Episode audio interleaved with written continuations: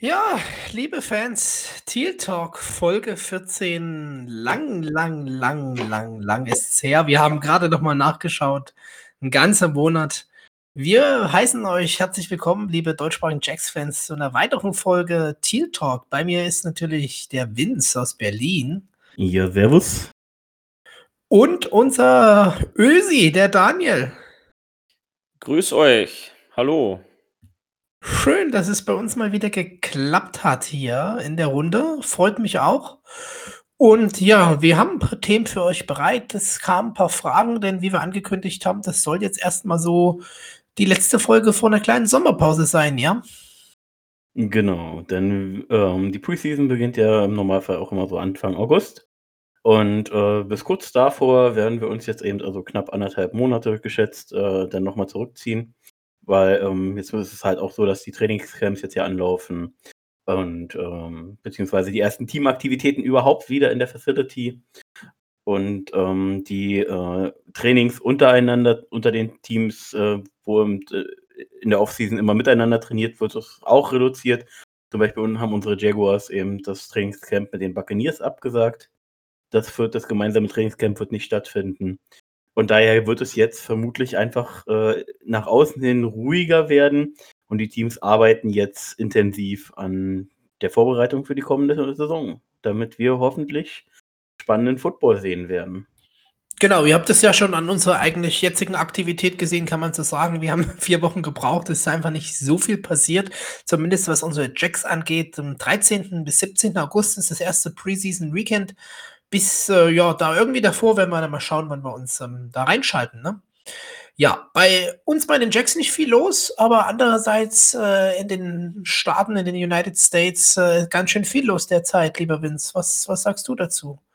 Ähm, ja, also erstmal will ich kurz, äh, also äh, zur Situation selber, glaube ich, müssen wir jetzt nicht nochmal äh, das aufwühlen, denn ich denke, das hat jeder mitbekommen, selbst wenn er jetzt kein Football-Fan ist, was ungefähr passiert ist.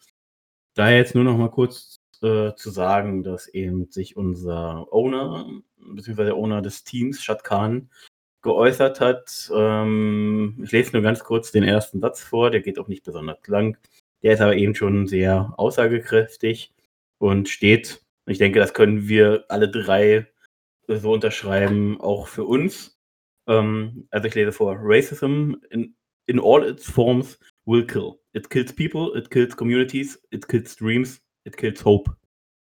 Und er, Shad Khan kommt ja, hat ja selber einen pakistanischen Hintergrund, gehört also sozusagen selber zur Minderheit äh, dort in Amerika und ähm, ist trotzdem Owner dieses Teams. Damit ist er, glaube ich, fast schon der einzigste ausländische Team-Owner, aber das könnt ihr, falls ihr da nochmal was wisst, auch gerne nochmal ergänzen. Also jetzt zumindest äh, farbiger, äh, ausländischer äh, Team-Owner und ähm, hat eben ein längeres Statement abgesetzt, was ich persönlich sehr unterschreiben kann, nach allem, was wir hier in Deutschland natürlich mitbekommen. Wir müssen mal aufpassen, was wir sagen, äh, weil alles, was dann dort in den Medien verbreitet wird, das Einzige ist, was wir ja direkt mitbekommen. Denn keiner von uns lebt da drüben und ähm, mit Vorurteilen und äh, Beschuldigungen auf einzelne Gruppen, egal ähm, wen es da trifft, muss man sowieso immer aufpassen, immer Dinge hinterfragen. Ähm, und gerade wenn man es nicht genau beobachten kann, sollte man sich auch sehr zurückhalten. Aber natürlich kriegt man mit, dass es dort drüben Probleme gibt. Und ähm, man muss ja fairerweise sagen, nicht nur in den amerikanischen, äh, in den amerikanischen Staaten gibt es Probleme, sondern hier in Europa beziehungsweise überall auf der Welt werden Randgruppen religiös oder, oder äh, aufgrund der Hautfarbe, der, der Religion und so weiter ähm, teilweise sehr stark äh, beeinträchtigt in ihrem Leben, in ihrer Freiheit. Und ich denke, dass wenn ich jetzt sage, dass wir uns dagegen aussprechen, dass wir für eine äh, Akzeptanz und äh, für ein buntes Miteinander sind, äh, ist egal, ob wie jemand aussieht, solange er sich äh, für, für die gewissen Werte sozusagen stark macht und gleichzeitig natürlich auch sein buntes Leben mit reinbringt. Ähm, ja, sollten wir das nicht verurteilen und vor allem nicht in Schubladen denken, weil wir jetzt jemanden sehen, ähm, der ist Afrikaner, die üblichen Vorurteile wieder auspacken, sondern immer den, Einzel die, den einzelnen Menschen sehen. Ja, so mehr kann ich zu dem Statement von Shad Khan plus dem eigenen Statement jetzt gar nicht hinzufügen. Daniel. Ja, ich unterschreibe das Statement Auch ganz klar. Äh, wirklich starke Worte von unserem Team-Owner und ich unterschreibe auch das, was du gesagt hast, Vince. Egal welche Form von Diskriminierung oder Rassismus hat einfach in, in einer Zeit, in der wir leben, einfach keinen Platz. Und deswegen, wir müssen uns alle selbst darauf besinnen, einfach auch nicht Teil einer solchen Kultur zu werden. Das dürfen wir auch nicht in die Breite tragen. Also ich stehe auch dafür ein und ich denke, Sport verbindet und da können wir alle noch mehr zusammenstehen. Ja, auch ich habe da eigentlich nichts weiter hinzuzufügen. Ihr habt das schon super erwähnt. Das liegt einfach täglich im Leben bei uns allen. Wir hatten gerade ein paar Situationen und diskutierte vorab. Da muss einfach jeder dafür einstehen. Es hat einfach nichts zu suchen, jegliche Form von Rassismus, Diskriminierung oder ähnlichem Scheiß, sage ich jetzt ganz einfach so salopp. Wir sind uns da wunderbar einig. Lieber Vince, ich kann dir noch zum Wissen hinzufügen, bei den Ownern von den Buffalo Bills, äh, die Frau ist das von Terry Picula, ist Kim Picula und die ist Südkoreanerin, äh, zumindest zur Hälfte. Und ich glaube, der Vikings-Owner hat sogar deutsche Wurzeln. Also, wenn du es so siehst, in den USA auch eine Minderheit. Ähm, aber damit, ähm, meiner Meinung nach, wie er schon das sagt, das ist ein starkes Statement unseres Owners, vollkommen richtig. Und ähm, ja, das können wir stolz, glaube ich, auch sein, dass er sich da so positioniert. Aber was will man auch anderes von ihm erwarten? Ja. Genau. Dann dazu direkt ergänzend, ähm, weil wir bleiben ja weiterhin erstmal noch bei diesem Thema, weil das ist einfach ein Thema, was aktuell natürlich auch die Footballwelt beeinflusst, gibt es natürlich noch mehr zu sagen. Es gab ein Statement veröffentlicht von der NFL ähm, oder NFL.com irgendwie, ähm, also wird NFL.com gewesen sein, wo sich Peyton Thompson, unser eh ehemaliger Cornerback, ähm, er war so Backup, Rotation, Stime, Corner, ähm, also der vierte Corner, der dann immer auf dem Feld stand. Ähm, äh, in der Zeit, wo, glaube ich, noch Gus Bradley oder vielleicht, nee, da war noch, da war Marone schon da, aber müsste das erste Jahr sein, oder war noch Assistenztrainer unter ihm. Ähm, also Marone war noch Assistenztrainer, während Thompson da war, so wollte ich so sagen. Ähm, wo ähm, ein Statement veröffentlicht wurde, wo Peyton Thompson gesagt hat, dass äh, Shad Khan bei der Knieaktion, die von Colin Kaepernick ins Leben gerufen wurde, sozusagen, ähm, ähm, haben eben die Trainer gesagt, äh, dass das Team oder die Spieler nicht knien sollten oder dürfen. Und ähm, Peyton Thompson hat das jetzt selber nochmal auf Twitter be äh, erklärt bzw. berichtigt, indem er gesagt hat, das Statement, äh, was die NFL äh, rausgehauen hat, ist komplett Trash. Also es ist einfach nicht wahr. Ähm, da hat er eben gesagt, äh, dass, dass, dass äh, eben Tom Coughlin und Doug Marone gesagt haben sollen, dass, dass man nicht knien solle. Ähm, er aber auch noch mit Marone jetzt selber auch noch mal gesprochen hat ähm, an, am Tag äh, nach dem Statement oder eben, wo, bevor er das jetzt auf Twitter gepostet hat und hat eben auch nochmal gesagt, dass Marone eben, dass er ein großes Vertrauen in Marone hat, äh, Marone äh, alle unterstützt hatte im Team und nicht nach Farben sortiert hat und es äh, eine gewisse dritte Partei sei, die, die, die sich da eingebracht hat. Und er hat ja jetzt eben schon Torben Coughlin und Marone erwähnt und dadurch, dass er das jetzt von Marone wegnimmt und eine, nur noch eine dritte Partei erwähnt, kann man jetzt zumindest vermuten, dass es unser ehemaliger DC Tom Coughlin war, aber auch da äh, dürfen wir ihm das natürlich nicht unterstellen, weil ähm, erstens äh, Peyton Thompson das so nicht gesagt hat und wenn, selbst wenn er es so gesagt hätte, direkt äh, wir natürlich auch Tom Coughlins Seite nicht kennen oder die Wahrheit da nicht kennen. Also ist auf jeden Fall alles ziemlich verwirrend, was da jetzt rausgegeben wurde. Ähm, und ähm, im Endeffekt wissen wir nichts wie so oft im Leben.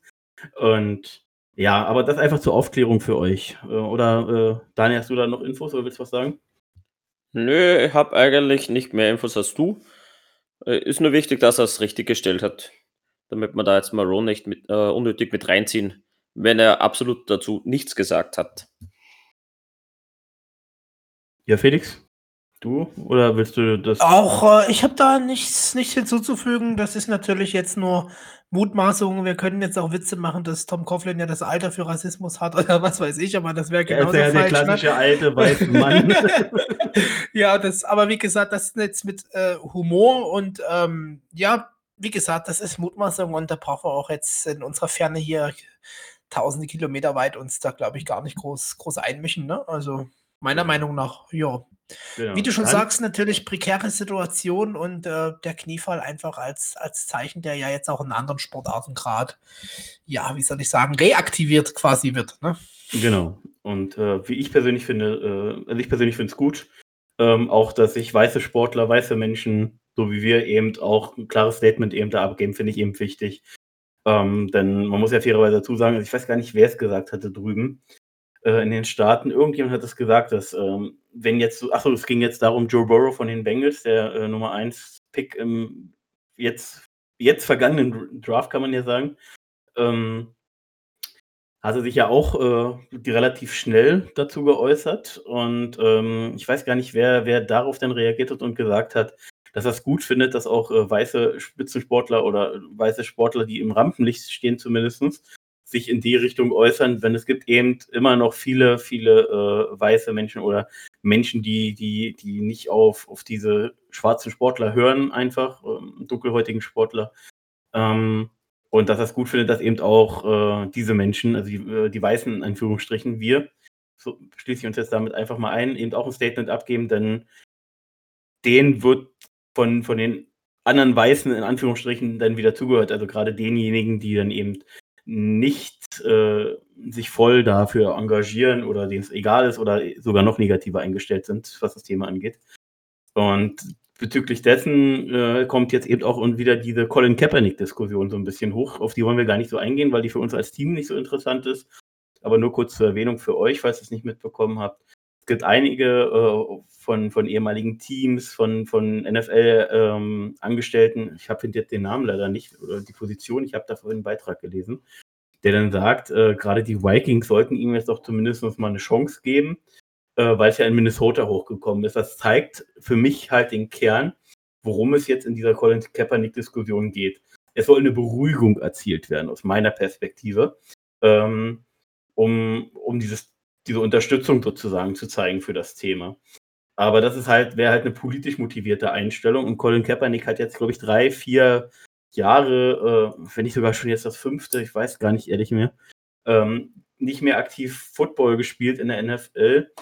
Und ähm, auch wenn er es schon längst aus meiner Perspektive sportlich verdient hätte, ähm, wäre das, ist das jetzt für mich alles sehr, sehr heuchlerisch gerade. Und das ist jetzt nur meine persönliche Meinung, die ich jetzt hier gerade äh, die Welt raushaue. Ähm, ihr dürft das jetzt gleich gerne anders sehen. Ähm, ähm, aber jetzt, wie gesagt, aufgrund dieser Situation, diese Diskussion anzufangen, halte ich für falsch. Und ähm, wenn er dann sportlich äh, das jetzt immer noch drauf hat und, und, im Training überzeugt oder in Probespielen überzeugt, dann sollte man ihm eine Chance geben. Gerne. Ich, den, ich fand ihn super. Aber äh, ich will es jetzt auch nicht so weit ausführen. Deswegen, äh, Daniel, du hast jetzt, glaube ich, schon ein paar Sekunden lang nichts mehr gesagt. Ja, kein Problem. Äh, Colin Kaepernick hat 2016 das letzte Mal äh, in der NFL gespielt. Ist jetzt eine ganz, ganz lange Zeit. Er hatte auch schon sein äh, selbst auserkorenes Probetraining äh, mit Medienvertretern gehabt. Ja, hat immer noch nicht geklappt, jetzt ihn in die NFL zu schicken, weil er quasi das, das Abknien, äh, sage ich mal, so lohnfähig gemacht hat Finde ich falsch. Äh, rein sportlich hat er für mich in der NFL nichts mehr verloren aufgrund der langen, langen Zeit, die er jetzt ausgesessen hat. Aber auch schön, wenn er ein bisschen wieder in den Mittelpunkt rückt und auch äh, das Statement weiter nach außen tragen kann. Sollte auf jeden Fall, ja, wie soll ich sagen, ja, wird zumindest interessant, wie das in Zukunft weitergeht, aber es kann zumindest ein, äh, eine Persönlichkeit sein, ähm, die viele Leute kennen, auch vom Sport ähm, diese Botschaft zu verbreiten. Ja. Ja, Daniel, was ganz Seltenes. Ähm, ich muss dir ausnahmsweise mal widersprechen. nee, das gibt's gar nicht. Ja, doch, doch, doch. Und zwar ähm, sehe ich es ein bisschen anders mit dieser sportlichen Diskussion heute.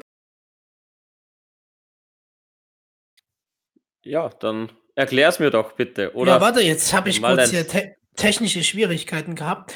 Ähm, ja, nee, ich sehe, dass, dass wir das gar nicht beurteilen können. Klar sind jetzt drei, vier Jahre, die er nicht gespielt hat, äh, lange Zeit her. Aber genau deswegen, man kann es nicht beurteilen. Und die, die Videos, die er da gezeigt hat, die sehen ja wohl besser aus als manch anderer Starting QB in der NFL. Und ich denke, dass man, gerade weil wir, der Vince auch sagte, für uns das nicht interessant ist, äh, ja, wahrscheinlich war. Damit kommen wir jetzt zu den nächsten Punkt dann auch gleich auf der Tagesordnung heute. Ich denke, an sich wäre so ein Signing von, von Kaepernick als guten Backup gar nicht so verkehrt für einige Teams. Ja, äh, lässt sich jetzt ausführen oder nicht. Ich will es gar nicht weiter ausführen. Für mich ist einfach, dass der something left in the tank hat, wie man so schön sagt. Und ähm, einfach so doof es ist, das wieder so kommerziell zu verbinden, wie der Nike ähm, es doch sagte, ähm, even if you sacrifice everything, das hat er einfach gemacht an der Stelle und er hat es meiner Meinung nach nicht nur deswegen verdient, sondern auch ähm, denke, dass er da sportlich nochmal seinen Kritikern und vor allem dem im Weißen Haus zeigen könnte, dass er nicht wirklich irrelevant ist. Ja, ist, ja. Zumindest, ist zumindest eine Möglichkeit, aber trotzdem glaube ich, wenn man einfach ganze drei, vier Jahre nicht auf NFL-Niveau trainiert hat, dass einfach da der Spalt schon zu groß wird. Aber gut, die Diskussion können wir gerne mal bei einem Bierchen besprechen. Ja, ich denke, es ist ein bisschen aber, wie Fahrradfahren, weißt du? Das, das verlernt man einfach nicht ganz. Und dann kommt es. Ja, aber, das, aber so der schnellste bist du dann doch nicht, wenn du nicht drin Ja, aber deswegen ja der, der Kommentar Backup-mäßig. Also, dass er jetzt direkt starten kann, das sehe ich natürlich auch nicht aber stell den einfach mal zu einem Team, keine Ahnung, ich hatte jetzt nur mal so einen Artikel gelesen und hinter die Rams, hinter Jared Goff, wo man ja auch weiß, dass das immer ein bisschen eigen ist und nun mein, eines meiner Teams, die Rams, wo ich sage, pff, ja, warum nicht, ne? Also, und wenn er dann in einer ganz guten Offense da reingeworfen wird, glaube ich, zeigt er das. Ich kann jetzt nur noch sagen, Dallas Cowboys, wenn Deck nicht möchte, Sieg den Ball übergeben oder zu dem Receiver-Core den Ball hinschmeißen, das schafft Cap auch noch, ja. oder halt selber laufen. Ne? Jetzt muss man ja fairerweise äh, dazu sagen, dass tatsächlich für mich die Cowboys den besten Backup-Quarterback der ganzen NFL mittlerweile haben. Also Andy Dalton als Backup zu haben, ist einfach brutal gut. Und hinter, hinter äh, so einer O-Line wie der Cowboys müssen die, müssen die Deck gar keine 45 Millionen pro Jahr bezahlen. Da stellen die Andy Dalton hin, der macht wahrscheinlich sogar noch mehr draus. Also, ey. Meine Meinung, Vince, meine Meinung, das war jetzt mal unabhängig von der, von dem Quarterback-Room, den sie schon haben, einfach nur mal eine gute Offense rausgezogen. Äh, Aber da haben wir Quarterbacks. Schön, genau, schön ja, eine schöne Übergang. denn auch wir haben einen neuen Backup-Quarterback, denn Daniel, der Mike Lennon, kommt zu uns oder ist, ist, ist bei den Jaguars gesigned worden als Backup-Quarterback. Ja, genau. Wir haben einen neuen Backup, nämlich Mike Glennon, ganz richtig gesagt. Ich hätte immer noch gehofft, dass man äh, Josh McCone zu uns holen. Über den hätte ich mich am meisten gefreut. Aber sei so dahingestellt. Glennon hat, ja, ist jetzt glaube ich 30 Jahre, hat schon einige Jahre in der NFL hinter sich.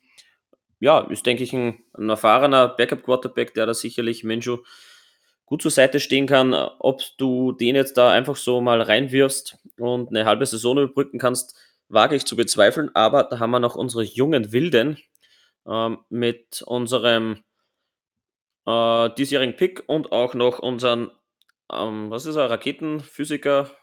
Luft- und genau. Raumfahrttechniker. Ja, genau, genau Luft- Praktikum. Genau. Genau, äh, ja, haben wir noch unsere jungen Wilden. Das wird sich jetzt dann in den Trainingscamps und in der Preseason einfach zeigen, ob wir wirklich vier behalten oder ob wir jemanden irgendwo ins Practice Squad stecken, wie auch immer. Aber mit Glennon bin ich ganz, ganz zufrieden. Ich wollte einen erfahrenen Backup Quarterback haben. Den haben wir jetzt bekommen, der Preis passt und ja. Ja, dann springe ich, Signing. Spring ich direkt weiter ein. Ähm, ich bin tatsächlich gespannt, ob Glenn es dann in die Saison schafft. Ähm, wird für mich tatsächlich gerade der Punkt in der Preseason sehr interessant sein. Also erstmal die Preseason dann per se. Ähm, wenn sie dann stattfindet äh, und wie sie stattfindet, natürlich jetzt aufgrund der Situation mit Corona etc.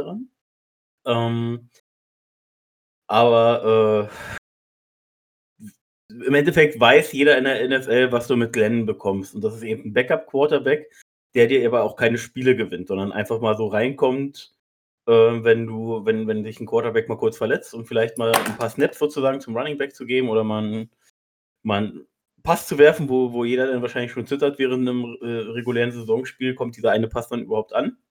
Ähm, aber er hat halt viel Erfahrung, viel, äh, viel schon mitgemacht, kann Minshu da, äh, denke ich, wie du schon sagtest, einiges mitgeben. Er hat halt äh, in seiner äh, ganzen Zeit in der NFL äh, gerade mal 29 Games gespielt und äh, hat einen Quarterback, eine Quarterback Completion, also eine Wurf Completion von gut 61 Prozent, minimal aufgerundet in der ganzen Zeit, ich finde jetzt die Jahre gar nicht, das ist von 2013, also er hat jetzt schon ja, 13 bis 19. Sechs Jahre, sechs Jahre hat er jetzt schon auf dem Buckel, hat er gerade mal in Anführungsstrichen äh, knapp, äh, also auch wieder aufgerundet 5200 Yards. äh, mit 6,4 Yards pro Wurf. Also ist nicht, ist, ist, ist nicht so doll und hat in der Zeit 36 Touchdowns zu 20 Interceptions. Ähm, halt auch nicht so toll. Ähm, wir müssen halt gucken, äh, was er uns gibt. Also, also, wir, im Endeffekt muss, muss das Trainerteam gucken, was kann er dir noch geben. Ähm, ich glaube, da ist nicht mehr so viel im Tank und du hättest mit Joshua Dobbs ähm, aus Tennessee, der von den Steelers kam, ähm, den wir getradet haben, ähm, hast du noch einen jüngeren äh, mit einem höheren Upside. Ähm, aber wie gesagt, die Erfahrung ist ja nicht zu unterschätzen. Aber wenn, wenn eine Situation sich ergeben sollte, wo Minshu nicht spielen kann, und jetzt gar nicht mal unbedingt verletzungstechnisch, sondern eher leistungstechnisch, dass es halt nichts wird und man dann Glenn reinhauen würde, da wüsstest du halt, dass du alle weiteren Spiele der Saison im Endeffekt abgibst. Ähm, daher ist es ein klares Zeichen, diese, diese Verpflichtung aus meiner Perspektive, dass wir klar mit Minshu gehen, äh, dass wir es mit Minshu äh, probieren dieses Jahr und gucken, äh, wie es sich entwickelt. Äh, ob er, äh, ob er, ob er äh, noch Potenzial, ob er Potenzial hat, weil er hat ja schon wirklich gutes Rookie-Jahr gespielt und die, die First-Round-Rookies aus, outplayed. Und dann, weil es halt immer ein Medien-Award ist, halt nicht den Rookie of the Year bekommen oder Offense Rookie of the Year. Ähm, aber wie gesagt, Glenn, jetzt noch auf Glenn zurückzukommen, ist halt für mich nichts anderes als eine Trainingscamp-Verpflichtung, hoffentlich, weil ja. wenn, wenn Minshew sich verletzt, dann gewinnst du mit Glenn kein Spiel mehr, als du es mit Joshua Dobbs tust. Davon bin ich zumindest überzeugt.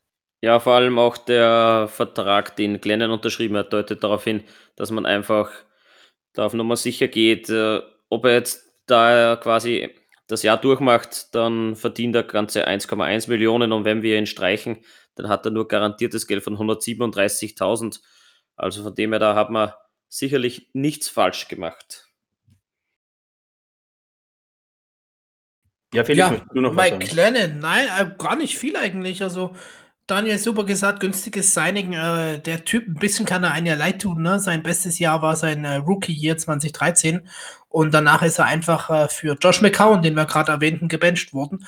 Hat dann, glaube ich, bei den Bears mal noch so einen Mega-Vertrag bekommen, habe ich gelesen, mit drei Jahre 45 Millionen 2016 da. Äh, aber ein bisschen wurde halt auch immer hin und her gereicht. Und äh, ja, ich glaube, ein bisschen zählt da eher so die, die Erfahrung und was der Typ dir, wie du schon sagtest, dann am Ende im, im Training auch gibt. Ne? Also andersrum auch mal für die Defense äh, einen Quarterback, der für viele Offense gespielt hat, bringt er natürlich auch einen gewissen Mehrwert als, als Scouting-Quarterback mit. Ähm, ist jetzt ein bisschen gemein schon gesagt, ihn dazu abzustempeln. Aber ein bisschen bin ich bei dir, Vince. Ich glaube, wenn, wenn wir jetzt eine Minshu-Verletzung hätten und ich da was entscheiden sollte, dürfte, müssen, würde ich am Ende genauso mit Dobbs gehen, wegen dieses, was du schon genannt hast, Upside. Klar, das brauche ich beim Backup-Quarterback jetzt nicht wirklich, aber Mike Lennon einfach ein bisschen Erfahrung und glaube ich so ein ja, Locker-Room-Guy-Signing. Und deswegen glaube ich auch, dass unser ähm, Jack Luton, äh, wie du es schon sagtest, Daniel, dann das Practice Squad wohl gehen wird. Außer der überzeugt im, in den Trainingscamps. Und das ist so derzeit ein tricky, denke ich, ein bisschen, wie wir schon gesagt haben, wegen Corona. Weniger Trainings, weniger mit anderen Teams trainiert. Und das ist ein Grund, warum, glaube ich, dieses Jahr für viele Teams auch die Preseason wesentlich wichtiger wird und wir nicht solche ähm, McVay-Sachen, glaube ich, sehen werden, wo man einfach die ganze Starter auf die Bank setzt und die komplette Preseason die Backups spielen lässt. Das gibt es, glaube ich, dieses Jahr nicht. Und deswegen, ja, wird Zeit, dass August wird, ne? Definitiv. Ja, dann August. Daniel, möcht, Daniel, möchtest du das nächste, die, die erste Zuschauerfrage vorlesen? Das ist doch deine Rubrik. Ja, wollte ich gerade sagen, Daniel. August heißt nämlich auch dann langsam wieder Heimspiele für unsere Jacks und da gab es eine Heimfrage, äh, eine Heimfrage, Entschuldigung, eine Zuschauerfrage. Ja, genau. Wir haben ja äh, diese Woche eine Umfrage wieder gestartet. Was wollt ihr denn wissen von uns? Können wir euch irgendwo weiterhelfen? Und ja, ich gehe mal auf die Frage von Peter ein und Peter hat gefragt, Vielleicht, ob wir Ihnen ein paar Tipps geben könnten, was die Heimspiele der Jacks betrifft. Wie kommt man an Tickets? Wo kann man am besten parken? Wie sieht es dort mit dem Tailgating aus? Und lieber Peter, am besten, ähm, du haust dich mal bei uns in die Gruppe rein, äh, Jacksonville Jaguars Fans Germany. Da werden wir äh, sicherlich reichlich drüber diskutieren können. Es gibt sicherlich Fans, die schon drüben waren und dir ein paar hilfreiche Tipps geben könnten. Ich bin da der falsche Ansprechpartner. Ich habe es gerade mal nach London geschafft und zu mir ins Dorf. Also ich war nicht großartig unterwegs. Ansonsten, äh, der Vince hat noch ein paar Tipps, wo du dich auch eventuell direkt hinwenden kannst.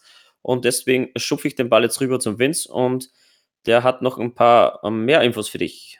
Ja, also Infos jetzt nicht, aber eben Tipps und äh, diese Tipps lauten eben, es gibt ja zwei wirklich große Fanclubs äh, von unseren Jaguars in Dual Country. Ähm, das ist einmal die Bold City Brigade und die äh, Generation Jacks, abgekürzt Gen Jacks mit G-N, G-E-N. Und ähm, das sind zwei Fanclubs, die dort drüben sehr aktiv sind, die auch beim Tailgating etc. sehr aktiv sind. Ähm, da kannst du auf jeden Fall Fragen stellen. Die haben auch Facebook-Gruppen. Es gibt äh, amerikanische Facebook-Gruppen. Da würde ich dann äh, im Speziellen auf jeden Fall nochmal nachschauen. Äh, wir, wir, müssen jetzt eben äh, zwecks Covid-19 Corona auf jeden Fall erstmal abwarten, wie es überhaupt mit den Zuschauern wird. Das könnte ja, was ja nicht ganz unrealistisch ist, zu sehr leeren oder komplett leeren Stadien führen. Und jetzt kleiner Wortwitz am Rande. Ähm, das könnte ein Vorteil für uns sein, weil wir sind es ja gewohnt, vor leeren Stadien zu spielen. Unsere Stadien sind ja nur bei Madden ausverkauft. Ja, ich habe auch noch einen Kommentar hinzuzufügen. Äh, der Peter war es, glaube ich, ne, Daniel? Ja, genau. Der ja, Peter liebe, liebe, liebe, liebe Peter, eine gute Freundin von mir aus Fürth, die ist Die Hard Jets Fan mit ihrem Mann und die hat am 1. Oktober ein Bild gepostet aus dem Pool äh, im, im, im Jaguars-Stadion, im Tire Bank Theater in Duval. Ich war schon ziemlich neidisch, aber wenn selbst Jets-Fans in unseren Pool kommen, dann wirst du das auf jeden Fall schaffen. Schick uns Fotos, bring uns was mit, wir freuen uns. Peter. Ist aber, ist aber übrigens ein äh, Fehler in der Stadionordnung und meines Erachtens sollten ja Jets-Fans sicherlich nicht in unserem Pool schwimmen, aber da müssen wir sicherlich noch eine Anregung nach Jacksonville schicken. Er ist nicht nicht wie beim Fußball, ne, wo es so sauber sortiert wird. ja, äh, wir sind bei den Spielen gewesen, ja, wo unser Peter hoffentlich dann uns ein paar Bilder schickt und vielleicht äh, überrascht. Äh, und da kam die Frage vom, vom Markus. Mensch, unser Markus, äh, unser Nummer, Nummer 1 Fragensteller, würde ich sagen, ja. Und er hat gefragt, auf welches Spiel wir uns denn am meisten freuen. Jetzt haben wir alle natürlich fleißig unseren Schedule hier zur Vorbereitung gewalzt durchstöbert und deutlich überlegt. Und jetzt bin ich mal gespannt, lieber Daniel, was ist denn so dein Number One Game nächste Saison? Ja, also mein, mein Game, auf das ich sicherlich ganz genau schauen werde, ist in Woche 4. Da spielen wir in Cincinnati bei den Bengals und da schicken wir Joe Burrow mit gerade mal, schätze ich mal, 10 Offensive-Punkten wieder in die Kabine zurück und der äh, ja, wird ein blaues Wunder erleben und da werden wir ihm das das Leben ziemlich, ziemlich schwer machen und da walzen stopp. wir einfach drüber stopp, über stopp. die Bengals. Stopp, stopp. Sein tealfarbenes Wunder. Oh. Wortwitz am Rande. Ja, der war ja. gut. Oh. Das, das muss ich jetzt mal neidlos anerkennen. Vince, der war gut. Du kannst auch witzig sein. Okay, nein. ich ich freue mich auf Woche 4 und ich denke, da werden wir die, die Bengals überrollen. Ist vielleicht nicht die größte Leistung, aber ich finde es trotzdem geil. Ja, ähm, dann springe ich auch da mal wieder rein. Ich würde jetzt gerne äh, sagen, dass wir die Titans, den Titans ordentlich den Hintern vermöbeln. Aber Derrick Henry und unsere leicht zerpflückte Def äh, Interior Defensive Line ähm, mit dem Abgang von dem besten Run-Defender der NFL, Calais Campbell, das dürfte dann ein bisschen problematisch werden, auch wenn wir Joe Scobart dazu bekommen haben. Tatsächlich freue ich mich ein bisschen mehr auf das Heimspiel gegen die Dolphins. Das ist erstens noch relativ früh. Und die haben ein sehr, sehr junges Team mittlerweile, äh, die äh, am Anfang sicherlich noch strugglen werden. Das heißt, wenn, wenn ich mir den Schedule angucke, die ersten, ersten paar Wochen, glaube ich, haben wir die größte Chance verhältnismäßig noch gegen die Dolphins, so nach jetziger Schätzung. Und ähm, könnten, gerade wenn Tour dasteht, könnte es mit äh, Chesson, äh, Josh Allen, Miles Jack, äh, wie hieß er nochmal, ah, der andere Defense End, ah, ich komme gerade nicht drauf, egal, äh, doch, äh, Dwayne Smooth ähm, und Co. Äh, könnten ihm da schon ordentlich den Hintern vermöbeln und da muss er aufpassen, dass seine, seine Verletzung nicht wieder aufbricht. Gerade weil die O-Line der Finns nun jetzt auch nicht massiv geupgradet wurde mit dem Left Tackle, der ähm, ein großes Talent ist, aber eben alles andere als, nach jetziger Einschätzung, alles andere als äh, Game Day ready ist von Anfang an. Äh, könnte daher für uns rein sportlich gesehen das interessanteste Spiel sein. Äh, menschlich gesehen oder äh, zwischenmenschlich gesehen freue ich mich natürlich auf die Ravens, ähm, weil äh, Calais und die ganzen Teammitglieder, die, die er noch kennt, dort äh, vorab vor dem Spiel, äh, wenn es dann bis dahin erlaubt ist, Handshakes und Co. Äh, zu machen, glaube ich, und die, das Wiedersehen zu sehen, das wird, äh, wird bestimmt schön fürs Herz zu sein. Ja. Felix, was sagst du? Ich bin ganz schön erstaunt, was ihr so für Spiele rauspickt. Also, ich finde ja, unser Schedule ist voller Highlights, ja. Äh, lieber Markus, es geht ja schon Woche 1 los mit den Colts. Ja, das ist doch schon das erste Spiel, wo man in der Division mal die Messlatte setzen muss und zeigt, hey, das ist schön, dass ihr hier Philip Interception Rivers äh, signed und zwar eine O-Line habt und noch einen Running Back und noch einen DeForest Buckner da drin, aber da kann man den doch schon mal richtig schön diese Saison vermasseln, ja. Nein, dann bin ich so weitergescrollt und finde eigentlich auch unsere Woche 11 äh, gegen die Steelers zu Hause gar nicht so schlecht. Denn äh, die haben wir ja auch damals in Playoffs zerlegt und ich meine, warum soll uns das nicht nochmal gelingen, da zu Hause mit dem Sieg einfach weiterzugehen? Und finde auch ähm, so ganz interessant, wenn, wenn die Lions äh, bei uns mal vorbeischauen, so das Kätzchen-Duell. Ähm, ja, denke schon, wir haben ein paar ganz gute Spiele drin. Chargers natürlich, ne? Äh, wenn Johnny Herbert, sage ich ja immer so schön, dann viermal intercepted wird von unserem Also Felix macht auf, der, auf welches Spiel freuen Sie sich am meisten? Macht er gerade eine Schedule-Analyse? Okay, gut, ist auch, auch machbar. Wunderbar, easy. Also, lieber Markus, ich freue mich eigentlich auf jedes Spiel, denn das ist das, was wir in unserem tierfarbenen Blut haben, ne? Freude auf jedes Spiel der Jacks. Die Frage wurde aber nicht gestellt. Scheißspiel. Wieso? Wir freuen auf welches Spiel auf wir uns am meisten, du am meisten? Du kannst nicht sagen auf alle. Ja, na klar, auf die Saison freue ich mich und nicht auf Spiele. Ganz diplomatisch. Ähm, dann sage ich dem Markus jetzt einfach direkt: Markus, ich freue mich auf das Spiel, das wir gemeinsam schauen werden. Ha? Oh, das ist aber romantisch. Insider. Mit Kerzenlicht bitte. Nein, aber jetzt mal generell, das ist eine ziemlich schwere Entscheidung. Ne? Wir haben noch Vikings, wir haben noch Browns. Ich meine, hallo, das ist äh, ordentlich was und das ist zwar jetzt kein, kein leichter Schedule, aber bin da sehr gespannt und freue mich da wirklich auf, auf jede Woche erneut sicherlich. Aber so grundsätzlich war so das Steelers-Spiel und die Colts Games mein, mein eigentliches Highlight, so, wenn man sich wirklich entscheiden muss. Ja, das war die erste Frage von Markus. Und die nächste, ja. die ist natürlich, da sind ja wieder schon mehrere Fragen eingepackt in der Schönes zweiten Diskussions Schöne Diskussions Schönes Diskussionsthema, ja, mit absolut. der wir ja auch schon fast am Ende für heute sind, aber ich glaube, da machen wir hier noch eine Stunde draus. Ne? das wird jetzt ein bisschen dauern, möglicherweise. Ja, okay, ich würde sie mal, ja, Daniel, pflück sie mal auseinander. Ne? Also ich, ich glaube, das sind ja auch schon wieder zwei Fragen. Ja, ich pflück sie auseinander und ich fange mal an. Äh, die erste Teilfrage seiner zweiten Frage ist, welche Position Groups schätzt ihr bei den Jacks in der kommenden Saison als stark bzw. schwächer ein?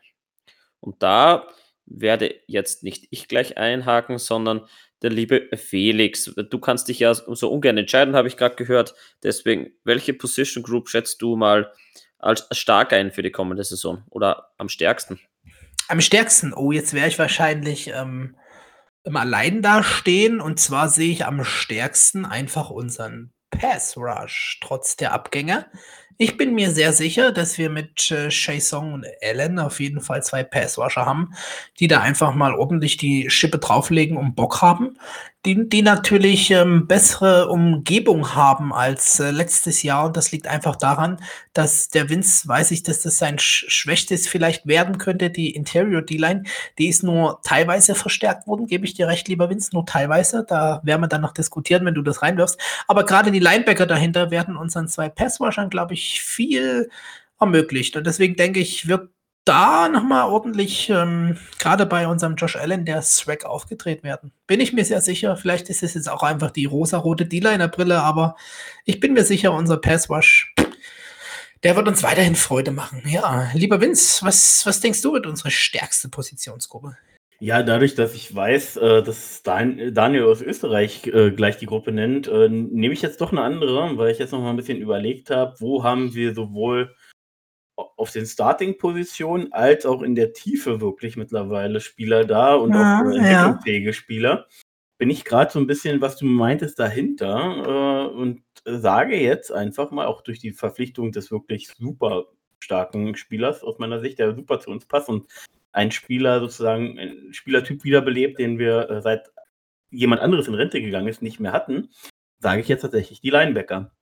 Miles Jack ist. Ja, Moment, bevor ja. du anfängst, ne? Wunderbar, denn das hatte ich jetzt vermutet mit der Einladung, dass die dann jemand nimmt. Äh, das war quasi meine Nummer zwei. Und ich bin jetzt ganz, ganz mies. Pass Rush mit unseren beiden sind ja auch Outside-Linebacker. Aber leg los, lieber Vince. Ich bin sehr gespannt ähm, und ja, freue mich, dass du also, die Linebacker jetzt gepickt also, hast. Also jetzt gerade in dem Bereich, weil es jetzt klar, es gibt Vermutungen, wie wir spielen werden. Es wird sicherlich auch ein bisschen flexibler sein in den anderen Jahren.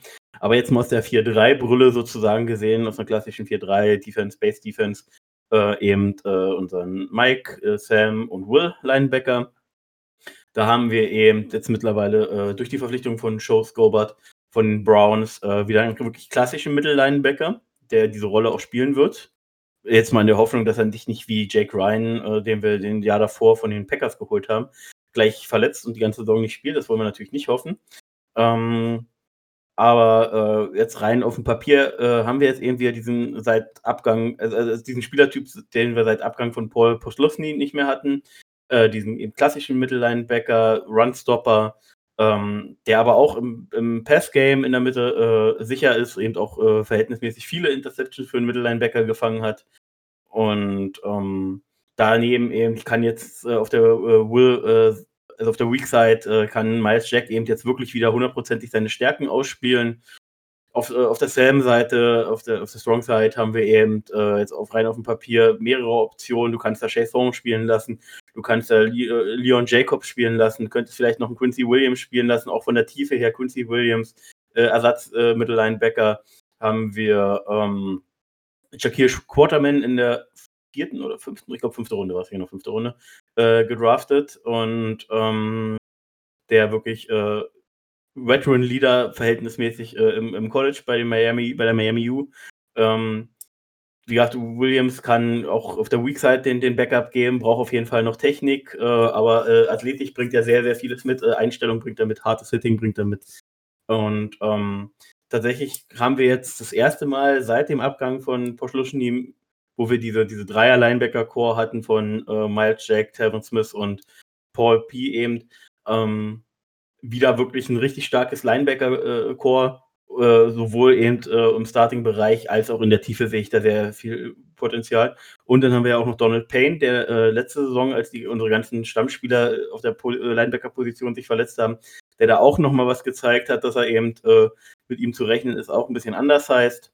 Aber ähm, hat es wirklich verhältnismäßig sehr, sehr gut gemacht, muss man fairerweise sagen. Dafür, dass das ganze Team in der Defense nicht lief. Äh, die Inside, äh, Interior Defense Line äh, letztes Jahr sehr gestruggelt hat. Ähm, also wir haben da jetzt eben wirklich sieben, acht Linebacker mit Tiefe, wirklich, also ich bin, ich freue mich drauf und bin echt gespannt, wer es da denn in den Kader schafft und wer wo wie spielt, weil äh, ich sehe da sehr, sehr viel Potenzial und bin gespannt, wie sich das ausgeht. Ja, dann schalte ich mich einfach ein, wenn du hättest nicht wechseln müssen. Aber danke sehr, dass du mir diese gute Gruppe überlässt. Und ich bin äh, bei der stärksten Position Group bei den Wide Receivern. Wir haben jetzt einen Pro Bowler mit äh, DJ Chark, haben dann an seiner Seite noch Westbrook, der wirklich sehr, sehr solide gespielt hat. Äh, mit Conley haben wir einen weiteren halten können, der mit Minshew einfach gut funktioniert hat ja, haben sich dann im Draft auch noch verstärkt mit Chenot in der zweiten Runde, mit, ja, wir haben schon Lobfilmen rausgehauen, First Round Talent, wenn der äh, so halbwegs fit bleibt. Ja, er, der Kerl liebt den Football, auf dem freue ich mich eigentlich am meisten. Ja, dann haben wir noch, wer ist der? Johnson, glaube ich, äh, von den Texas Longhorns genau. gedraftet. Genau. Ja, wird sicherlich interessant, ob das ein äh, Red Zone Target wird. Äh, ja, ich bin gespannt. Für mich einfach die stärkste Position Group. Und ich weiß nicht, warum wir in den ganzen Power Rankings so weit abfallen. Aber ja, wir werden die Kritiker schon irgendwie überzeugen und deswegen. Darf, darf ich dich da sogar noch ergänzen, warum ja. Ich, was, ich, was ich noch zu der Position sagen wollte? Gerne. Ähm, also du hast jetzt die Namen schon fast alle auf, aufgezählt. Ich wollte jetzt nur noch Keen Cole erwähnen, den wir tatsächlich eine Vertragsverlängerung gegeben haben, ich glaube um ein Jahr. Ähm, Keenan Cole, ja, ist definitiv nicht der beste Route Runner, ist auch nicht der allergrößte Speedstar, obwohl er jetzt nicht langsam ist, also bewegt sich da geschwindigkeitsmäßig ganz gut ähm, mit. Ähm, ist aber eben immer einer für so ein Catch of the Year. Also ähm, dass der Junge teilweise, der also jedes Jahr bei uns holt der den Catch of the Year. Das ist, äh, der hat, der hat ein Talent, äh, in, in, aus schlechten Würfen noch einen grandiosen Catch zu machen. Und mit dieser Big Playability sozusagen ähm, ist es gut, dass wir ihn günstig gehalten haben. Wir haben jetzt wirklich einen starken, tiefen Running, äh, Wide, Receiver äh, Wide Receiver Group sozusagen, die wir, die wir auf dem Papier haben. Und wir haben eben verschiedenste äh, Spielertypen, äh, Größengewichte. Also wir haben jetzt äh, 6'3 äh, Deep Threat ähm, äh, Shark, der, wie du schon sagtest, im Pro Bowl gekommen ist. Daneben auch 6'3, 6'4 groß Conley der jetzt aber nicht der Speedstar ist, aber eben auch so ein klassischer äh, Outside-Receiver. Westbrook, wieder so ein Speedstar-Guy, ähm, vielleicht auch äh, Slot-mäßig äh, noch, noch ein bisschen zu schulen. Wir haben Chenord, der einfach alles kann. Der kann Outside, der kann Deep Threat, der kann äh, die Wildcat, der kann äh, Running Back. Running Back, der Quarterback, der kann einfach alles. Ähm, dann, wie schon gesagt, äh, eben Cole, also dann eben die, die, äh, die auch wieder 6-6 ist der Junge, glaube ich, groß hier, Johnson. Oder 6-5. Yep, 6-6. Ja, so ein, so, ein, so ein Red Zone Target, nicht der schnellste, aber äh, wie wir auch in der Draft-Analyse gesagt haben, ich glaube, du, Felix, warst es. Bei den, wenn, wenn er, wenn die, wenn er dann gespielt hat bei den äh, Longhorns, er ist eben auch verletzungsanfällig, äh, war der beste, beste Receiver bei ihnen. Genau, genau. Und ja, also ähm, du hast eben wirklich alle verschiedensten Typen, die du, die du, die du brauchst so, für, für eine gute Wide Receiver äh, Dev, ähm, um eben das Playbook wirklich groß aufzumachen und ähm, daher wirklich eben verdammt viel Tiefe, gute, gutes Potenzial, jetzt schon viel Qualität da. Ähm, Chenord wird äh, sicherlich überraschen, sollten wir eine wirklich gute Saison spielen, woran ich jetzt noch nicht glaube, also so richtig gut. Für mich ganz klar auch äh, Offense Rookie of the Year Kandidat vom Potenzial her, weil er einfach so Big Play-mäßig ist, so die Variabli äh, Variabilität in, in seinem Spiel hat, wo, wo, du einfach immer mit ihm was anfangen kannst. Das wird, äh, wenn er fit bleibt, eine laufende Highlight-Maschine werden. Also und wird, wird viele, viele Fans vom Football begeistern, sozusagen, die vielleicht dann gerade anfangen und zufällig Jaguar-Spiele irgendwie gucken können. Ja, ja, also ich sehe das auch äh, eine, eine gute Positionsgruppe, lieber Daniel. Ich weiß, dass einige, viele Experten das anders sehen. Ähm, der Markus, der ja auch so ein Downset-Talk-Hörer ist, die zum Beispiel ähm, projecten unsere Right Receiver Group immer nicht so gut. Verstehe ich nicht, wieso. Ich bin Freund von, von Chark, von Chenot äh, finde, Westbrook äh, wird mehr Attention bekommen, wenn einfach äh, die ganzen guten DBs eben einen, Chenot und einen äh, Shark covern müssen. Äh, die Connection mit Kuhnle hast du angesprochen, Vince, das war ein super Zeichen. Und gerade auch noch, weil wir jetzt äh, Titan-mäßig auch noch was hinzubekommen mit Eifert, wenn der ein bisschen, bisschen mehr abruft, als er in den letzten Jahren bei den Bengals da hat, der einfach dann auch ein defensemäßig eine Herausforderung darstellt, werden unsere Receiver da, glaube ich, schon gute Plays machen. Bei Cole, ja, das ist so ein Highlight-Typ. Ähm, ich würde jetzt nicht sagen, dass er dafür günstig ist. Äh, das ist der einzige Punkt, denn ja. Aber ansonsten haben wir da, glaube ich, einen ganz guten Right Receiver Room und bin ich sehr gespannt, wie die unseren Gartner da das, das, äh, die Saison versüßen können, ja. Jetzt hatten wir alle unsere stärkste Positionsgruppe, glaube ich, ja? Ja, genau. Und deswegen leiten wir jetzt einfach mal über zur der vermeintlich schwächsten Positionsgruppe. Also natürlich subjektiv betrachtet durch uns drei Experten hier aus Europa. Also, lieber Vince, dann starte ich einfach mal mit dir. Was denkst denn du? Was denn für dich auch so, sage ich mal, die Mängel, die wir haben, beziehungsweise welche Position Group ist für dich am schwächsten? Ähm, das ist tatsächlich, also wir haben überall, also fast überall haben wir in gewissen Positionsgruppen Schwächen, mal mehr, mal weniger, das muss man einfach sagen. Ähm, wir haben jetzt eben Minshu, klar, als Quarterback und so weiter, aber Quarterbacks will ich jetzt auch nicht erwähnen, auch Runningbacks will ich nicht erwähnen. Ähm, denn meine schwächste äh, Positionsgroup ist eben äh, die, die Felix schon ein bisschen angesprochen hat. Ähm, das ist eben die Interior Defense Line. Wir haben da jetzt äh, Devon Hamilton in der dritten Runde gedraftet, hat auch super Potenzial. Ich habe eben noch ein bisschen Zweifel, dass er so dieser sofortige Impact-Player ist. Also er wird auf jeden Fall helfen gegen den Run, da bin ich fest von überzeugt, aber ich sehe nicht äh, mit seinem, mit seinem, mit seinen Highlights, die ich zumindest gesehen habe, dass das auf äh, NFL-Niveau funktionieren wird gegen wirklich gestandene und qualitativ hochwertigere O-Liner. Zumindest in der, in der Masse. ähm, der, der Teams und der ähm, Positions. Äh, Positions nicht, äh, ihr wisst, was ich meine. Und ähm, dann, dann dahinter ist äh, als, als Nose, weiterer Nose-Tackle noch Al Woods, der eben einfach 33 Jahre alt ist. Der Mann hat nichts mehr im Tank. Er wird äh, reinrotieren können, wird dir mal für ein paar Plays vielleicht ein bisschen was schließen können, aber das ist jetzt nicht mehr dieser Spieler, der dir über die ganze Saison die Energie bringen kann, die du gegen den Lauf und gegen zur Not auch äh, mit, mit Pass Rush und, und Druck äh, auf die Pocket brauchst äh, von in, äh, also über innen. Das ist er eben auch nicht. Äh, von Rodney Günther erwarte ich mir tatsächlich nichts weiteres außer äh, Tiefe. Ich sehe, ich sehe ihn qualitativ jetzt aktuell nach jetzigem Stand nicht, dass er irgendwie uns da jetzt so mega weiterhilft, ähm, um wirklich sofort Klasse auf den Rasen zu bringen. Meine einzigste kleine Hoffnung neben Devon Hamilton ist tatsächlich Taven Bryan. Ähm, hat eben, klar, das Rookie aber kacke, aber eben auch, weil er falsch eingesetzt wurde und so weiter. Aus meiner Perspektive. Äh, hat dadurch einfach schon ein verschenktes Jahr gehabt. Hat aber eben jetzt zwei Jahre lang äh, von Calais Campbell lernen können. Hat auch ein Jahr mit Malik Jackson gespielt. Also wirklich sehr, sehr guten äh, Defen Defensive Linern. Und ähm, hat eben letztes Jahr euch auch schon mal deutlich gesteigert. War auch sehr oft, wenn man, wenn, wenn, wenn du Druck gesehen hast, äh, über, über, von innen äh, war er sehr oft im Getümmel, auch wenn er vielleicht nicht immer die Hand dran hatte, aber er hat wirklich sehr viel Druck gemacht, sehr viel Pressure gemacht deutlich sich schon mal gesteigert. Und wenn er jetzt wirklich sein ganzes Potenzial abruft, weil ich glaube, er hat ganz viel Potenzial, dann kann er eben ein sehr, sehr starker Three-Technik-Spieler werden, der dir der, Pass-Rush über innen gibt. Ähm, muss aber eben auch definitiv noch an, seinem, an seinen Run-Stop-Abilities arbeiten. Und ähm, ja, wie gesagt, überhaupt erst sein ganzes Potenzial abrufen. Wie gesagt, Hoffnung habe ich in ihm viel, ähm, aber nach jetzigem Stand mit den Spielern, die ich jetzt erwähnt habe, Abel Jones haben wir noch für die Tiefe, aber für mich halt auch nichts mehr als Mittelmaß ähm, unser langjährig, langjähriger Jaguar. Dahinter haben wir noch einen weiteren Nose-Tag, äh, dem im 2019er äh, Draft in der siebten Runde gedraftet von, ich glaube, Auburn oder was. Äh, Russell, irgendwie heißt er. Ähm, hat bis jetzt auch noch nichts zeigen können.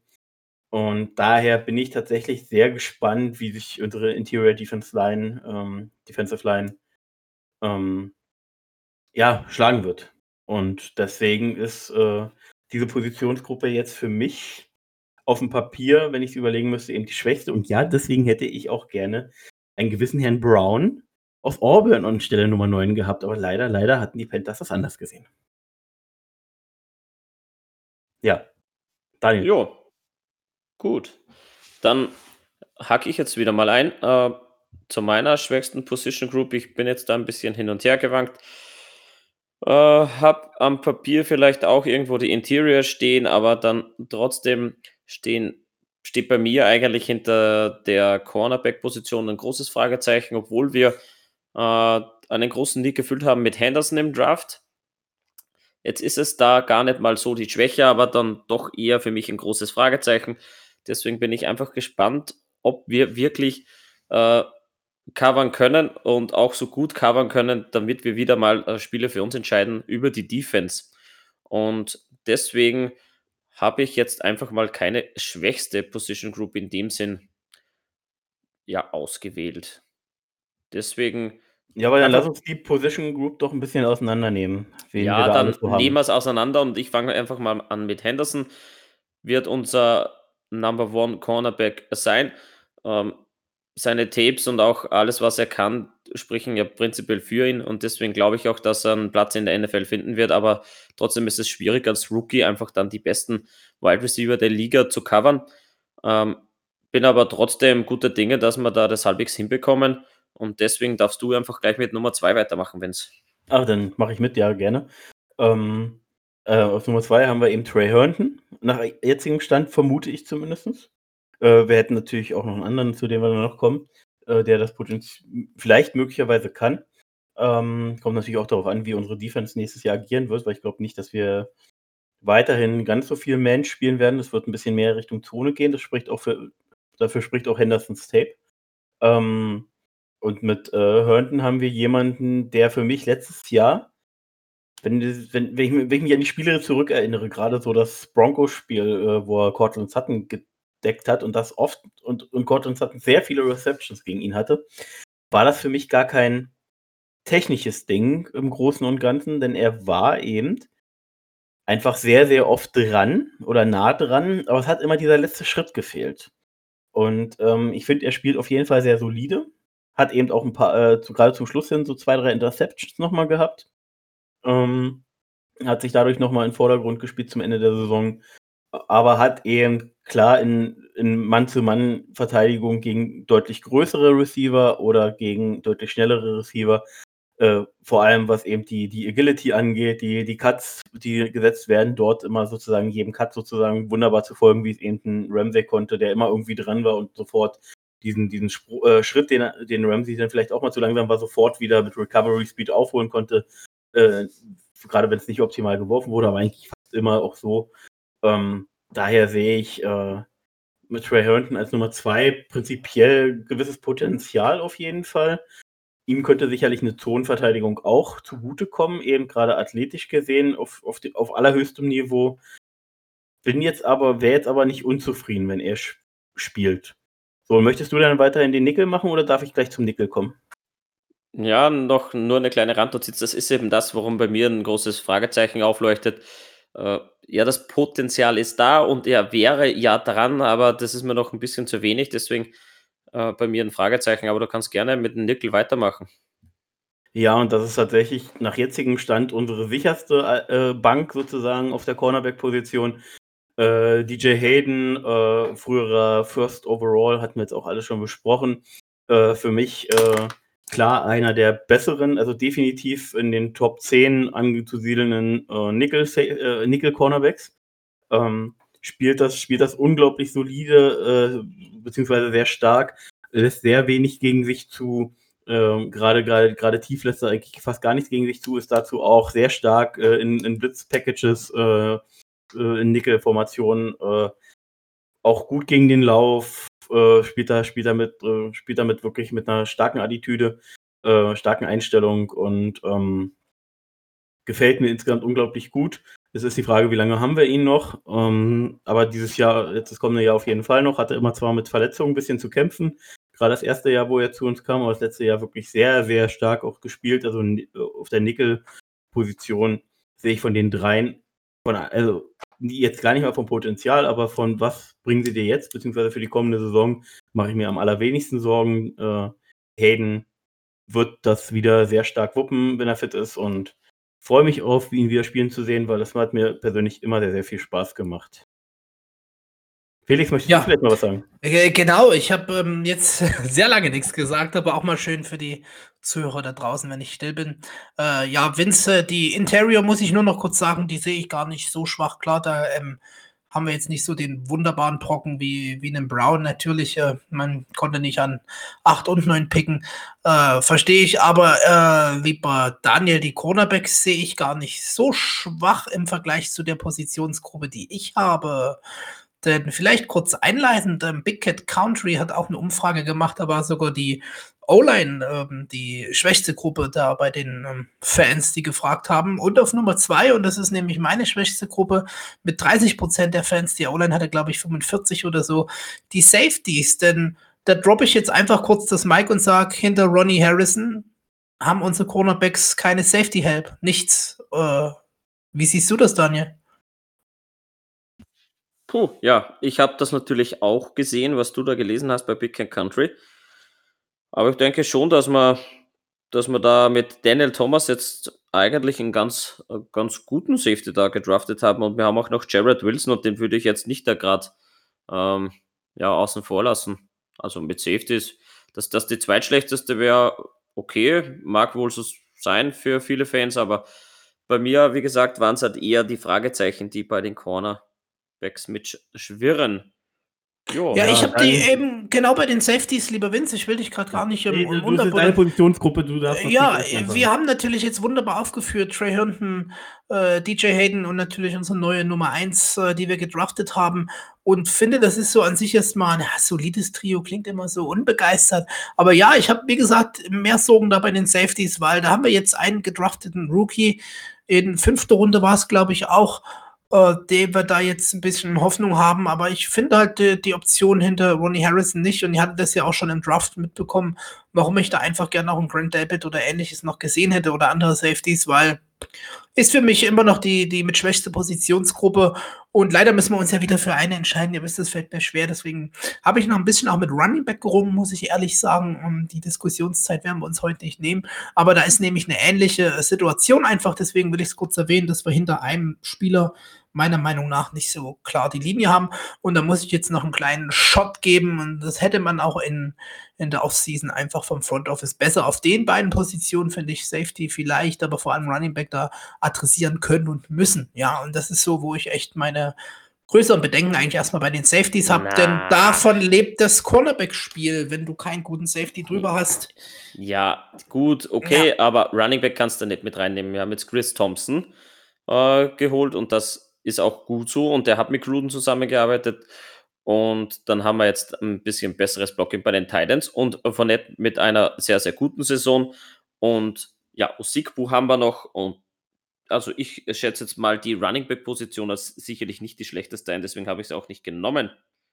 Ja, okay, also Armstead. Nicht kurz, genau, also gerade wenn wir werden ja, das siehst du ja an unserem Wide Receiver Core, an der Verpflichtung von Gruden und äh, Quarterback-Coach äh, McAdoo, dass sie äh, jetzt deutlich mehr Richtung Pass gehen werden, als sie das auch gegen Lauf gehen werden.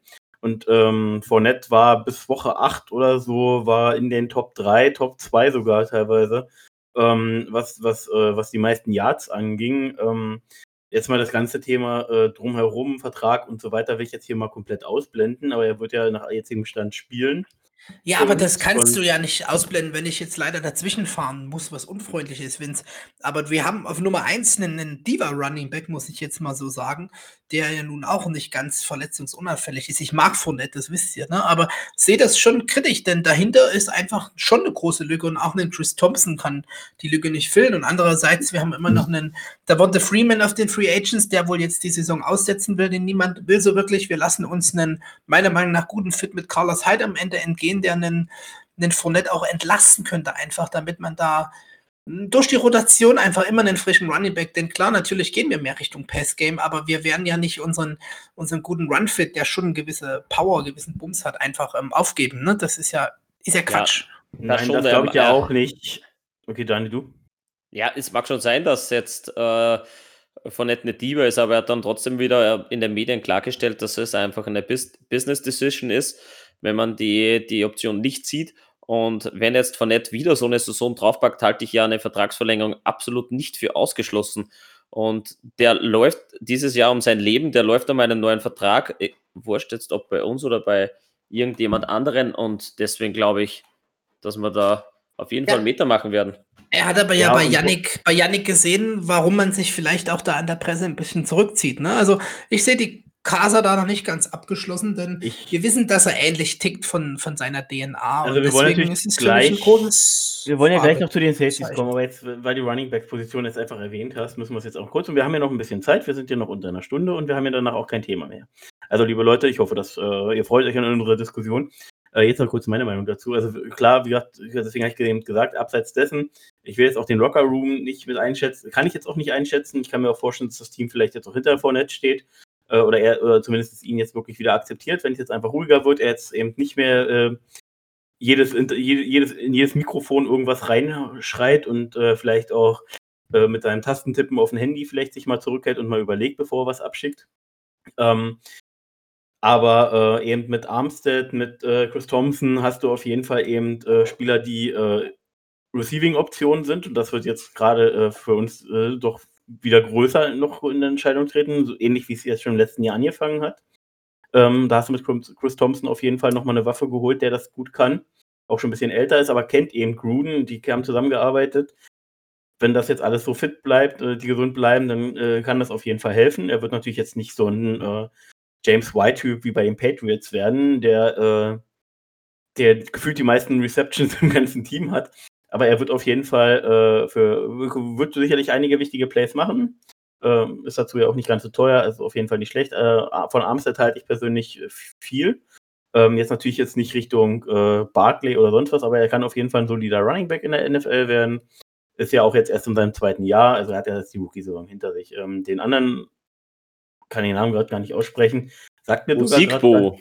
Musikbo sagt mir sogar zum Beispiel gerade gar nichts. Ähm, ich weiß gar nicht, wo der mal gespielt hat, das ist aber jetzt nicht so wichtig. Ähm, ich rede jetzt mal von den Top 3 in Anführungsstrichen und finde das jetzt gar nicht so schlecht. Aber jetzt nochmal auf die Safeties zurückzukommen, sehe ich es eben ähnlich wie Felix. Tatsächlich wäre wär Safety meine zweite Wahl gewesen und das war auch gar nicht so unknapp ähm, zwischen Safeties und Interior Defensive Line. Ähm, dann eben, wie du sagst, hinter Ronnie Harrison ist für mich nichts da nach jetzigem Stand, was für mich NFL-Starter-Qualität hat. Wir haben Wilson jetzt letztes Jahr starten sehen und er ist auch als Free Safety gelistet, ist aber im Endeffekt auch wieder ein Strong Safety-Typ, so in der Cover 2, aber eben nicht so einen, den du mal Single High irgendwie hoch hinstellen kannst. Du hast oftmals gesehen, ist dann sogar Wilson in die Box gedroppt, äh, beziehungsweise reingegangen und äh, Harrison musste dann droppen, weil er dann noch der athletischere war, der das nach hinten hin noch ein bisschen besser verteidigen konnte. Aber Harrison ist eben auch äh, durch, seinen, durch seinen Spielstil eigentlich auch eher wieder ein Strong Safety. Also uns, dann haben wir eben Daniel Thomas geholt, äh, weiß gar nicht, wen wir dann noch gerade haben. Aber jetzt mal von, wie gesagt, das sind erstmal die drei, die ich jetzt so auf dem Zettel habe. Ähm, du hast im Endeffekt drei Strong Safeties, aber dir fehlt dieser äh, selbst wenn du nicht immer in einer, in einer Single High spielst, wie es vielleicht noch unter Gus Bradley und danach und anfangs unter Marone war, äh, brauchst du doch aber eben so ein Free Safety, wo, wo du, wie du schon sagst, Felix, als Corner gerade eben weißt, okay, wenn da doch mal einer irgendwie mit einem Cut oder Move vorbeikommt, dann ist nach hinten hin abgesichert, dass da eben kein, dass nicht sofort im Kasten klingelt, äh, sondern vielleicht Yards gemacht werden, aber es nicht eben sofort klingelt oder der sofort eben zur Unterstützung äh, beim Pass einfach mal dazukommen kann. Und da sehe ich einfach nicht diesen klassischen Free Safety und das wurde halt im Draft nicht angegangen. Äh, ich finde es ja gut, äh, dass wir Devon, Devon Hamilton geholt haben. Wie gesagt, als Spieler gefällt er mir auch. Ähm, aber vielleicht auch mit ein bisschen mehr Reach äh, oder, oder ja, wie gesagt, wirklich nur minimal mehr Reach hätten wir äh, uns mit einem Free Safety dort im Draft, wenn es da einen gegeben hätte, den das Front Office gemocht hätte, äh, sicherlich äh, insgesamt als Team in der Verteidigung doch noch ein bisschen besser. Ja, ist jetzt hin und her wieder, kannst hin und her reden, wie du willst. Ja, ähm, ja, nee, du hast aber schon recht. Ja, ich äh, denke, aber, das aber, ist auch. Aber wie du schon sagst, wie gesagt, aus, ich sag nur noch den einen Satz, den du schon gesagt hast. Und das ist mein letztes Statement jetzt zu dieser Positionsgruppe. Bis auf Ronnie Harrison hast du keinen, den, den, wo ich jetzt wieder sage, äh, der NFL-Starter-Qualität oder, oder mehr hat. Und ähm, daher gehe ich da voll mit dir, Felix die mich zumindest bisher nicht überzeugen, lieber Vince. Ne? Also ja, nee, wir kann ja, ja sein, dass genau, dass jetzt die Zukunft noch ein bisschen reinbringt, aber Papier jetzt und das ist jetzt auch nochmal gar nicht wieder groß aufzukochen. Diese Running Back Diskussion für mich ist ein Chris Thompson nicht der Heilsbringer und ich finde unseren Armstead echt gut. Also von dem halte ich auch viel, aber ich sehe halt das ein bisschen kritisch und am Ende habt ihr schon vollkommen recht. Ich äh, liebe unseren Leonard Fournette von seinem Running-Style und mochte ihn auch bis zu dem ganzen Diva-Theater total. Und am Ende überzeugte uns und kriegt einen neuen Vertrag. Äh, zu den Safeties, du hast es auch wunderbar beschrieben. Für mich haben wir eine Klasse von Strong Safeties. Und ich glaube, so ein bisschen ist es auch unserem ähm, Leviska Chenot, der einfach in Runde 2 noch über war, geschuldet, dass wir da nicht einen Safety adressiert haben. Und dann war der Zug einfach abgefahren, da wirklich einen besseren Safety, glaube ich, zu bekommen im Draft oder zumindest einen, von dem wir, wie du so schön sagtest, äh, überzeugt sind. Ja. Daniel, hast du nicht noch eine schwache Positionsgruppe? Oder habe ich die jetzt. Meine, Fra meine Fragezeichen-Positionsgruppe hatten wir. Ach ja, genau, die Cornerbacks. Da also sind wir ja jetzt ja. eigentlich warte, schon. Warte, warte, weil Daniel es erwähnt hat, und das war, war mir noch ganz wichtig, kurz zu sagen. O-Line-Bashing ist beliebt, weil keiner weiß, wie eine O-Line zu spielen hat.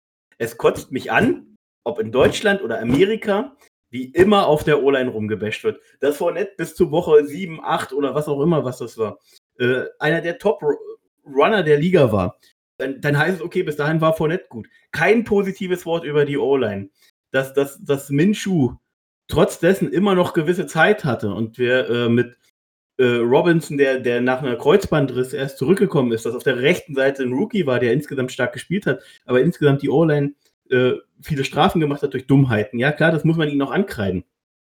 Aber insgesamt trotzdem Zeit hat und immer noch mal, äh, noch mal äh, irgendjemand ranging, das wird wieder nicht gesehen. Ich habe immer das Gefühl, die Fans wollen, dass, die eigene, dass der eigene Quarterback 15 Sekunden still stehen kann, ohne sich bewegen zu müssen und dann erst dann macht die O-Line einen akzeptablen Job. Dann fällt es erst auf. Wenn die aber diese vier, fünf Sekunden haben, oder mindestens drei, diese drei, vier Sekunden sind ja dieser Timer für, für, für das meiste, äh, was im Playbook ist, ähm, weil eben auch Pass Rush kommt und meistens ja auch nicht wenig und mit Stunts und sonstigen Sachen. Dinge, wo, auf, auf, die du schnell reagieren musst, weil du bist in der Offense-Line immer nur, äh, gerade im Passing-Game, immer nur am Reagieren. Du bist nicht der aktive Part. Du suchst dir nicht aus, den block ich jetzt, weil, weil der wurde mir zugeteilt. Nein, du stehst da, du deckst die Seite ab und egal wer kommt, egal mit welchem Speed, ob Blitz, Package oder sonst was, musst du reagieren. Und es wird nie Credit an die Offense-Line gegeben, wenn, wenn die drei wenn der Quarterback drei, vier Sekunden Zeit hat oder nach drei Sekunden aus der Pocket rausbricht und trotzdem noch weitergearbeitet wird. Und das nervt mich. Das nervt mich zutiefst und ich hoffe, das kommt hier auch mal rüber. Diese ganzen Strunzsturmfans in Amerika, Deutschland und überall auf der Welt hacken immer sofort auf der Offense Line rum. Und das kotzt mich an. Und ja, die Safety-Gruppe ist für mich mit die schwächste und deswegen die 30 Prozent an der Stelle verdient. Aber fuck nochmal, ja, wir haben Probleme gehabt, aber so 45 Prozent Offense Line, nein, so schlimm ist es nicht, liebe Leute. Ja, so, das, das, das, Klopfen, das Klopfen macht es sehr authentisch, hätte ich mal gesagt. Ja. also, also ganz so mit, ich decke die Seite ab, so einfach ist ja ein NFL-Playbook dann auch nicht. Da gibt es schon verschiedene Blocking-Schemes, aber da wollen wir gar nicht einsteigen. Du hast natürlich vollkommen recht, lieber Vince. Das Woche 7, Woche 8, einer der Top-Rusher mit Fournette, das ist immer, oh, Fournette ist so stark, da hast du recht, unsere O-Line, die Strafen, das haben wir oft genug auseinandergewirbelt. Klar haben wir jetzt hier keine New Orleans Saints O-Line, ne, mit zwei Top-Tackeln und Super Interior, die da Drew Brees, wie du schon sagst, eine Viertelstunde stehen lassen, ne, der dann einfach Michael Thomas tief in der Endzone finden kann.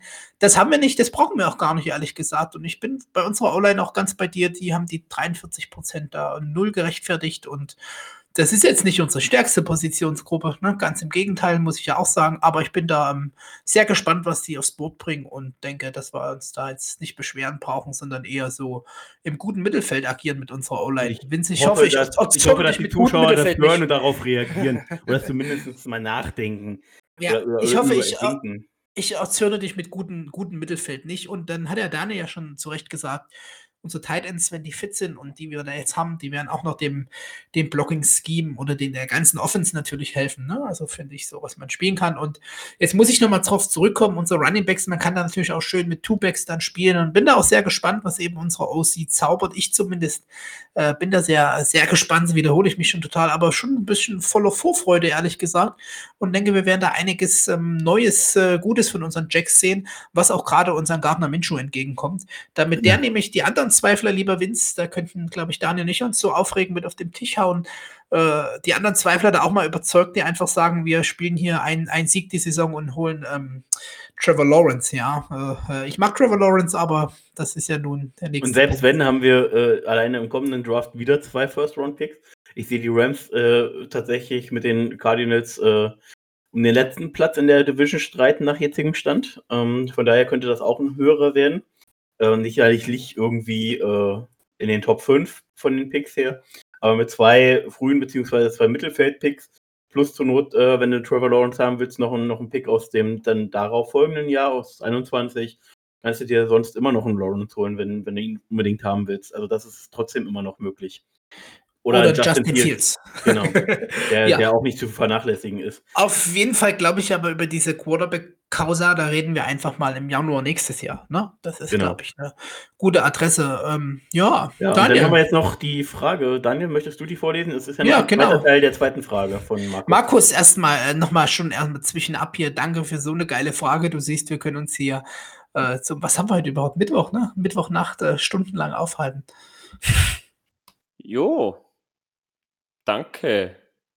So, welcher Spieler wird uns positiv überraschen, ist so der letzte Teil der Frage von Markus. Und jetzt möchte ich einfach wieder mal beim Felix anfangen. Dann haben wir immer eine gute Abwechslung gehabt. Und ich glaube, Vince muss sich noch ein bisschen äh, runterholen. Ich denke, der Blutdruck ist ziemlich in die Höhe geschossen.